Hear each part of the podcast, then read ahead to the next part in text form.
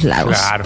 Oye, hoy eh, a las 12.45 lo pudimos ver a través de Santiago TV. eh, comenzó la franja electoral televisiva, pues, de las candidaturas a la Convención Constitucional que contempla independientes, representantes de pueblos indígenas y partidos y pactos políticos. Este espacio se va a transmitir hasta el 8 de abril, que son dos días antes de los comicios programados para el 10 y 11 de ese mes. Estamos con eh, Elizabeth eh, Gerber, ella es académica de la USACH y directora del programa de opinión pública de Chile 21. Elizabeth, ¿cómo te va? Bienvenida. Me va muy bien, me da mucho gusto estar conversando con ustedes de estos temas que nos apasionan. Hoy. Muchas gracias. Nos apasionan efectivamente. ¿Existe la opinión pública? ¿Qué diría Urdió, no es cierto? O la opinión pública se construye a partir de lo que eh, algunos tienen la posibilidad de poner sobre los medios sociales. Pero bueno, partió hoy día la franja, ¿tuviste la oportunidad de verla? No pude verla. No te puedo creer. No se perdió nada, podríamos no. Sí, ¿Cómo que no? A ver, el tramito final sí llegué a verlo y traté de ver si lo estaban, si ya estaba subido para repetirlo, porque sabemos que, y, y en efecto es así, funciona muy bien aquello, pero no, no, no fue tan rápido. La franja anterior rápidamente Sí. se sube, la sube el Consejo Nacional de Televisión y siempre está disponible, pero acababa de terminar. Ah, ya. ¿Por qué dicen que no me perdí nada? Voy No, a entrevistar yo. no. Ironía. yo de ustedes. Ironía, que salió una, salió una colega de acá Sí, de la. yo no de sabía. Yo no sabía que iba a salir hoy, me emocioné mucho, estaba mirando la franja en medida que hacíamos la entrevista, escuchábamos música y me tocó salir, no sabía ni cómo había quedado, ni, ni, ni tampoco sabía que me iba a tocar salir hoy día, o sea, yo decía 12 segundos los más Ah, importantes de mi vida pública probablemente, con toda la carrera en televisión que he tenido, esto deben ser los 12 segundos de verdad más significativo y más emotivo, pero me pilló por sorpresa. Pero más allá de lo que significa que yo hubiera tenido la posibilidad de salir, hablemos de la franja y de lo importante que es en esta nueva forma que tenemos también de querer vivir la democracia. Es un diseño que quedó añejo, es algo que debiéramos renovar. ¿Hasta qué debiéramos avanzar? ¿Cuál es tu reflexión? Mira, yo creo que la franja es muy valiosa. Por más que, eh, a ver, hay, hay como, no, no es solo una moda, una realidad, que es que avanzamos hacia los medios digitales. Esto es una realidad y es así. Lo que creo que es un error garrafal es el enamoramiento indiscriminado, digo, de los medios digitales y desentendernos de que siguen existiendo medios como la TV de alcance masivo Claro. y por una parte eso, y eh, lo digo siempre, eh, hace como 10 años que se profetiza la muerte de la TV y la muerte de la TV no ocurre. Entonces esto es como esa, esa fake news de murió tal, murió tal, vieron que cada rato hay una fake news de alguien que eh, se espera o es una figura muy conocida o es muy anciano o está muy enfermo y circulan esas fake news morbosas y perversas de murió y resulta que no murió. Bueno, con la tele pasa algo parecido. Murió la tele, murió la tele, ya va, pues ya va a morir. Bueno, finalmente los expertos dicen, los expertos decimos, miren, no profeticen, no anuncien más la muerte de la tele hasta que no ocurra. Y lo cierto es que no ocurrió, no ocurre aún, y que es el medio masivo o por excelencia más visto, bueno, también por supuesto con la relevancia que aparte que tiene la radio, pero es el de mayor masividad. Entonces, las redes y el mundo digital, ok, amén de que hay gente que mira la tele por, digo, a través de internet. Entonces ahí ya este, no podemos trazar tan eh, tajantemente esta división. Pero veamos, eh, apostar solamente a las redes, solamente al mundo digital, no nos tiene que cegar, digo, el, el- el deseo de estar ayornados y la realidad de que hay un público amplísimo que cada vez se vuelca más a lo digital, no nos tiene que hacer olvidar de la brecha digital, porque finalmente lo que podés multiplicar, vamos a terminar profundizando, si olvidamos otro tipo de medios, vamos a terminar profundizando el acceso desigual a la vida pública y política, Elizabeth. ¿no? ¿Cómo, ¿Cómo metemos a 1.800 candidatos a una convención constituyente en un determinado tiempo muy corto? Hay personas que tienen dos segundos, otros bloques que tienen 10 minutos. ¿Cómo, Sí. ¿Cómo se podría eh, congeniar eso? Mira, esto es muy preocupante porque lo que puede llevar es también al desprestigio, al meme, a la burla, ¿no? Que ya lo vimos mil veces, de que tal estuvo un segundo, de que estuvo dos segundos, de que alcanzó a decir la mitad de su nombre, y entonces eso se convierte en tema y se desplaza el eje de la cosa, que es otro, evidentemente, que es informar, ¿no? Estar informada sobre la vida política del país. Entonces, eso es eh, bien embromado. Yo creo que se tendría que ampliar el tiempo en general, de verdad y distribuir de otro modo. La fórmula, si me dicen, no, la fórmula no la tengo, le tendría que pensar el Consejo Nacional de Televisión, porque me han preguntado por esto, ¿y cuál es la fórmula? Mirá, este, con la voluntad de hacerlo y eh, dándole la relevancia que corresponde a algo tan importante, mm. digo, histórico, importante, trascendente, eh, no tengo digo, no hace falta que abunden más adjetivos para convencer a nadie de la importancia del proceso constituyente, algo único, histórico que está viviendo este país. Eh, creo que ameritaba más espacio, esto es así. Ahora, estas son decisiones, bueno, entre una ley que lo dispone y el Consejo Nacional de Televisión, pero requería más espacio y otra distribución también.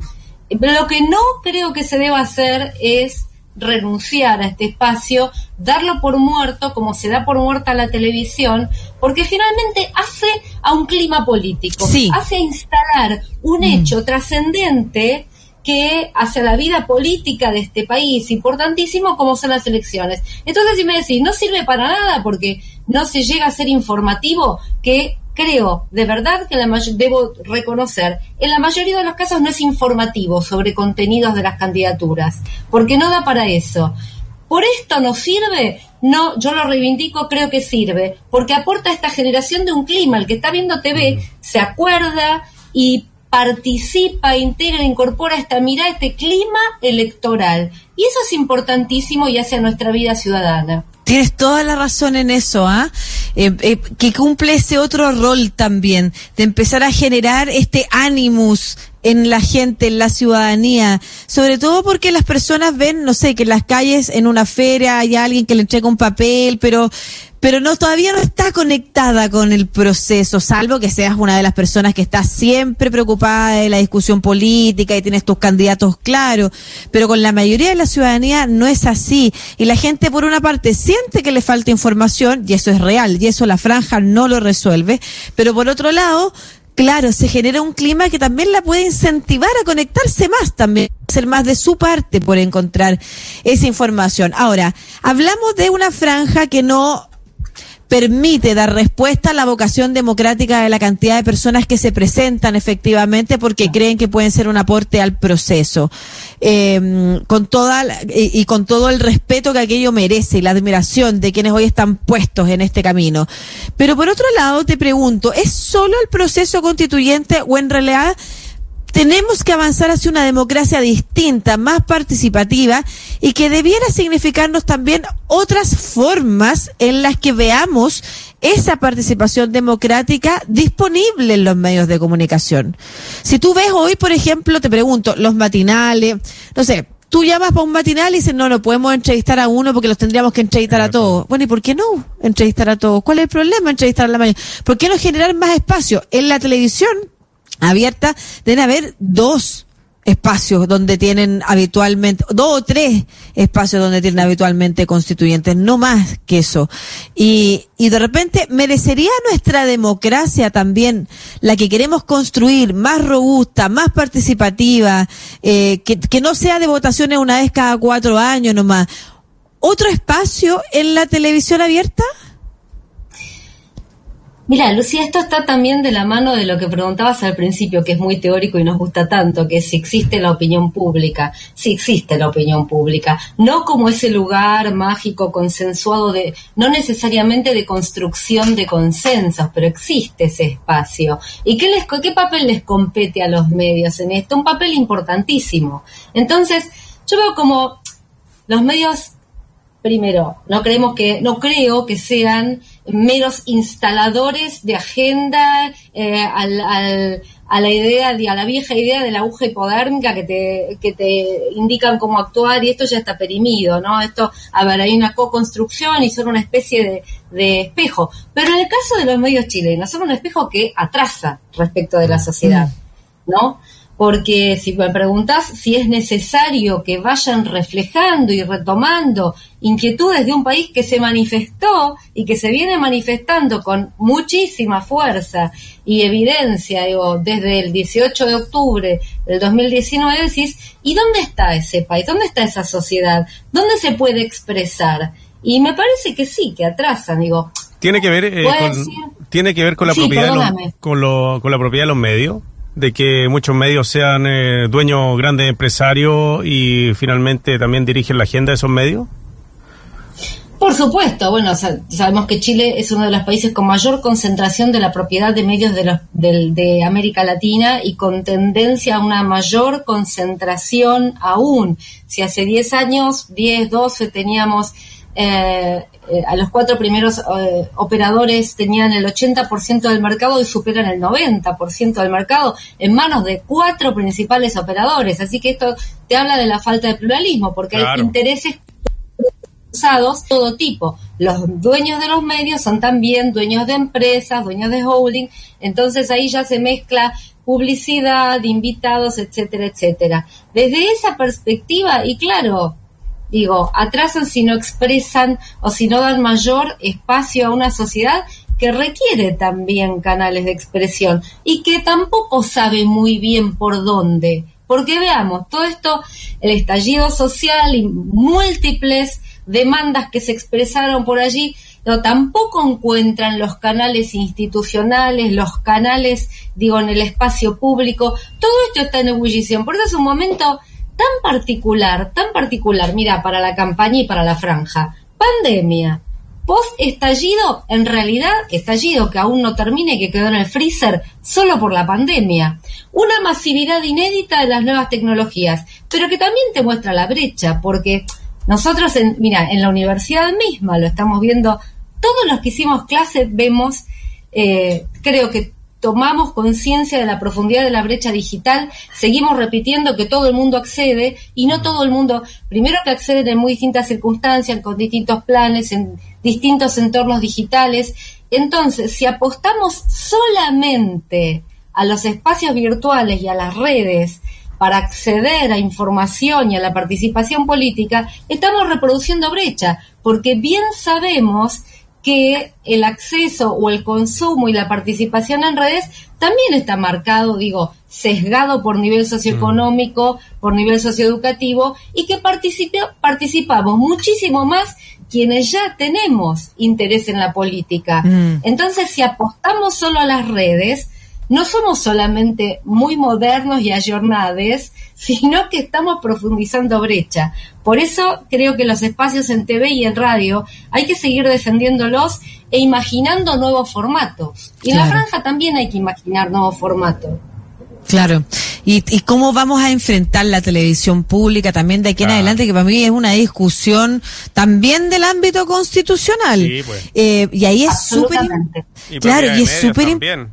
Perdón. No, y limitar la propiedad de los medios, o sea, eso está más que claro. Claro, y el rol del Estado en asegurar eh, medios públicos pluralistas que le den espacio a todo el espectro político y que incluso va en contra de lo intuitivo eh, que hoy tenemos, porque la gente le carga a los partidos políticos, pero resulta que las democracias robustas, bueno, y tienen su mérito, o sea, en realidad esa, esa molestia con los partidos políticos tiene su asidero pero fortalecer los partidos políticos, hacerlos más democráticos y más representativos de la sociedad, que avancemos en representación colectiva, también hace pensar en esas democracias robustas de países desarrollados que tienen un alto nivel de paralelismo político con los medios de comunicación. Los medios de comunicación tienen una relación directa con los distintos partidos de la sociedad y eso implica que entonces el Estado asegura y la ciudadanía sabe que tiene todas las miradas puestas en los medios de comunicación.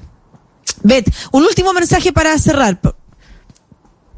Bueno, Marcelo comentaba, digo, y los dos comentaban en realidad, que esto tiene que ver con el debate y con la nueva constitución, con el debate constituyente, y sí tiene que ver, Marcelo, porque las posibilidades de limitar la concentración de la propiedad de medios, que digo, tanto en Europa como en Estados Unidos, que se considera un país muy desregulado, está muchísimo más regulada y limitada que acá. O sea, no se puede ser dueño del un eh, altísimo porcentaje del mercado, digo, de la de, de, medios medido en audiencia, en franja publicitaria y además ser dueño, digo, de eh, distintas empresas y además tener muchos medios diferentes. En muchos mm. países esto está limitado eh, y esto choca en la actual constitución con la defensa del derecho a la propiedad privada, que es lo que prioriza la constitución mm. vigente. Entonces, cualquier intento por desconcentrar en realidad o por poner límite a la concentración de propiedad, no estamos hablando ni de nacionalizar, ni estamos hablando de lo más básico, de la más básica regulación que otros países eh, del primer mundo tan eh, mencionado y tan ocre envidiado sí tienen, eh, choca contra el marco que pone la que impone la actual constitución, porque te van a decir que estás tocando la propiedad privada y esto por ahora es sagrado. Entonces, mm. sí, este es un debate que tiene muchísimo que ver con la nueva constitución y espero que allí se recoja. Claro. Claro que sí. Muchas gracias, Elizabeth Gerber, académica USACH y directora de programas de opinión pública de Chile 21, experta en comunicación política. Siempre un gusto verte, Bet, y aquí en el programa Mejor. Un abrazo. Hasta luego. Un gustazo. Chao.